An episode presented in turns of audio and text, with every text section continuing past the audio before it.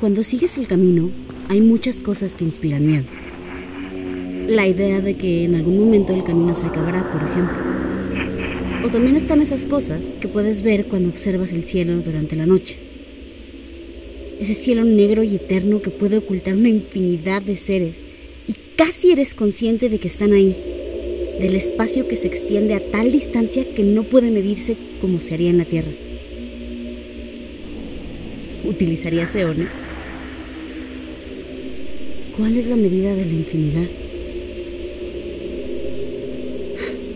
Sigo divagando. El cielo aquí siempre es negro, con estrellas que brillan con una luz blanca y helada. Siempre es de noche. O tal vez es que no existe ni día ni noche. Todavía no lo sé.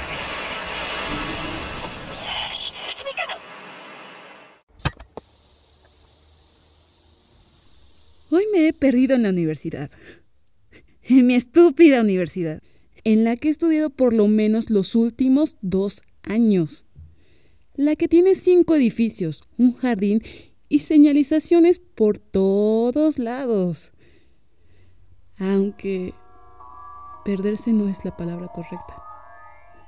No tiene ningún maldito sentido. Subí por las escaleras hacia mi edificio, el de ciencias, y volteé a la derecha para pasar por detrás de diseño, pero cuando pisé el césped, el que crece allá atrás, no pude reconocer nada. La hierba estaba crecida y había tantos árboles. No pude encontrar la pared del edificio, del maldito edificio de dos pisos que debía de estar justo a mis espaldas. Jamás había visto esos árboles que tocaban el cielo, enormes como elefantes. Caminé unos pasos hacia ellos, tratando de distinguir, de entender. Mi mente en blanco. No había nada detrás, solo más y más bosque. Parpadeé y de repente estaba parada justo donde debía de estar. Nunca llegué a mi edificio. Corrí escaleras abajo y hasta que llegué a mi casa y cerré la puerta. No pude pensar con claridad. ¿Qué me está pasando?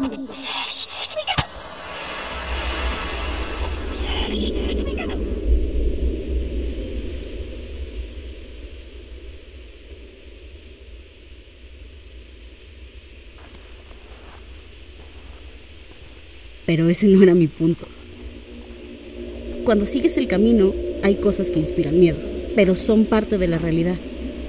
Es un miedo tolerable, es el miedo que le da sabor a todo lo demás. Sin embargo, cuando sales del camino, puedes ver lo que hay detrás. Puedes ver el andamiaje del universo, detrás de la vida, de la muerte, de la destrucción. Puedes ver lo que realmente es. Soñé con una bestia que tenía millones de ojos y todos me observaban. La bestia lo era todo y a la vez no era nada. En este lugar no hay nada. He cometido un error terrible. Pero, ¿cómo pude haberlo sabido? Nunca me dijeron que iba a pasar. Si me lo hubieran dicho, habría corrido hasta el final de la tierra. Mis pies hubieran echado raíces, mis manos hubieran aferrado a la realidad. No te salgas del camino, te lo ruego. Ya no podrás regresar.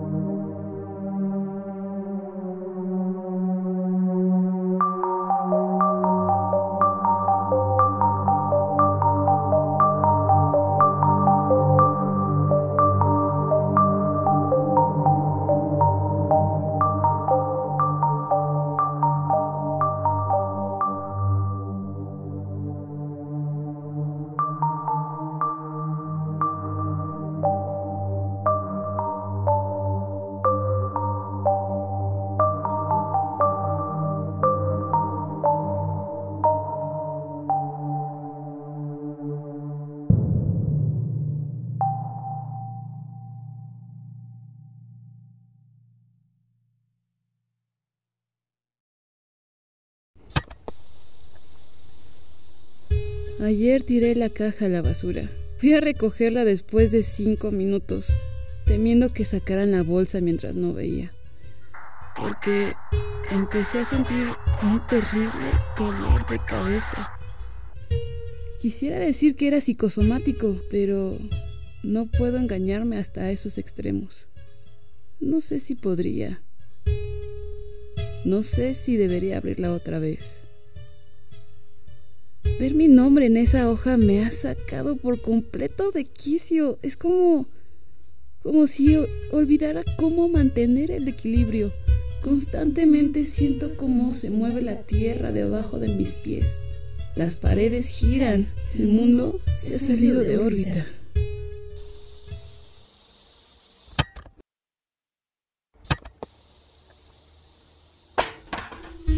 La he abierto. Solo dice Tienes una semana. Una semana. Estaría bien saber para qué.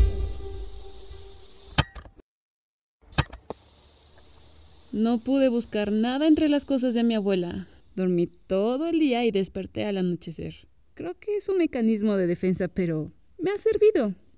Me siento mejor. El mundo ha recuperado un poco de cordura. Mi amiga Annette me ha mandado mensaje preguntándome que si me ha atropellado un autobús o porque ya no me ha aparecido en la escuela. No le voy a contestar. ¿Qué podría decirle? Me obligué a abrir la caja de nuevo. El mensaje no ha cambiado. El hombre de la puerta estaba afuera otra vez. Si lo miro, estoy casi segura de que lo reconozco. Solo que se ve diferente.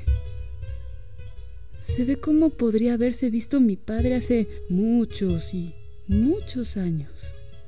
Si lo veo bien, creo que podría asegurarme.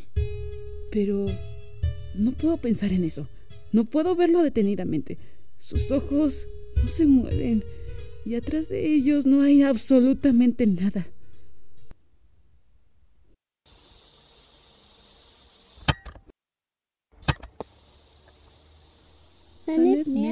Pero no le voy a contestar.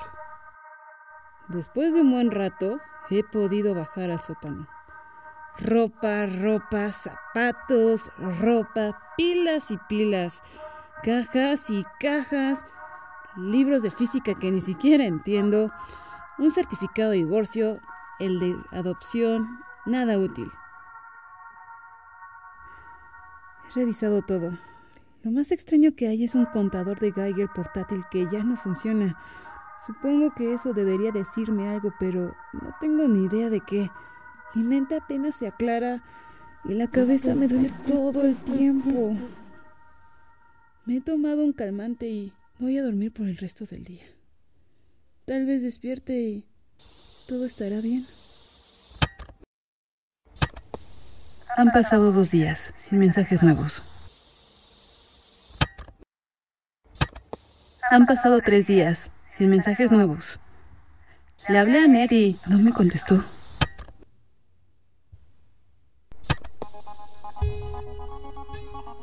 El mensaje ha cambiado otra vez. El sobre dice 1973. La carta dice, nos has dejado morir.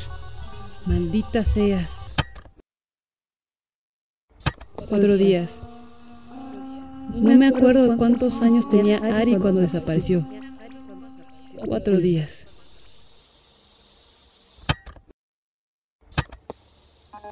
El mensaje dice, Diana, tienes poco tiempo. Diana, en dos días será tu única oportunidad. No falles.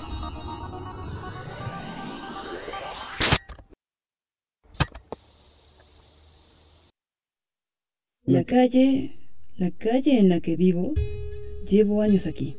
Si mi memoria fuera de fiar, diría que llevo aquí toda mi vida. Esta calle termina en un parque, apenas a unas tres cuadras de mi casa. El hombre de la puerta ya no está ahí, así que salí a ver si el aire o el sol me hacían algo de bien. Decidí ir al parque. Caminé a la izquierda, no di ninguna vuelta, Estoy segura de eso. Pasé, tres, cuadras, y después, fueron, más, y más. Y más. y más. Todas las casas empezaron a verse igual. Era la mañana, pero oscureció. Rápido. De repente, pasé la misma cuadra una y otra y otra vez. Edificios grises, ventanas negras. El silencio que había era absoluto. Solo escuchaba mis pies sobre el pavimento y, y mi corazón. Estoy de regreso en mi casa. Le he hablado a Ned solo para escuchar su voz. No me ha contestado. Quiero. Quiero que esto ya se acabe. Es tu culpa, Adrián. Es tu culpa, Adrián. Ari, Adriana, tú. Tú me dejaste la caja. ¿Y ahora? Está pasando esto. Es tu culpa. No voy a salir a la calle. No. No puedo abrir la puerta. Tengo miedo de abrir la caja. Tengo miedo de no abrirla. Mi, mi nombre, mi nombre es Diana. No he visto a mis padres en dos días. Las cajas de mi abuela ya no están en el sótano, fuera de la humedad, ahí no hay nada. Voy a decir que mis padres se han ido de viaje. No estoy segura de que vayan a regresar. Me he quedado al lado de la caja todo el día, revisando y revisando. El mensaje llegó a las 4 de la tarde, tenía una dirección y una hora muy precisa, indicando hasta el minuto. También tenía la fecha, el día de mañana. Creo que es el día de mañana. Eh, espero que sí. Cierra la puerta. Eso decía el mensaje. Eso y unos cuantos detalles más. Cierra la puerta. Puedo hacerlo. Tengo miedo de salir a la calle porque no quiero experimentar lo que pasó la otra vez. Voy a llevarme la caja. Cuando no la tengo, todo empeora el mundo empeora. Voy a cerrar la puerta. Tal vez si lo hago, se acabe. Por favor, esto se acabe.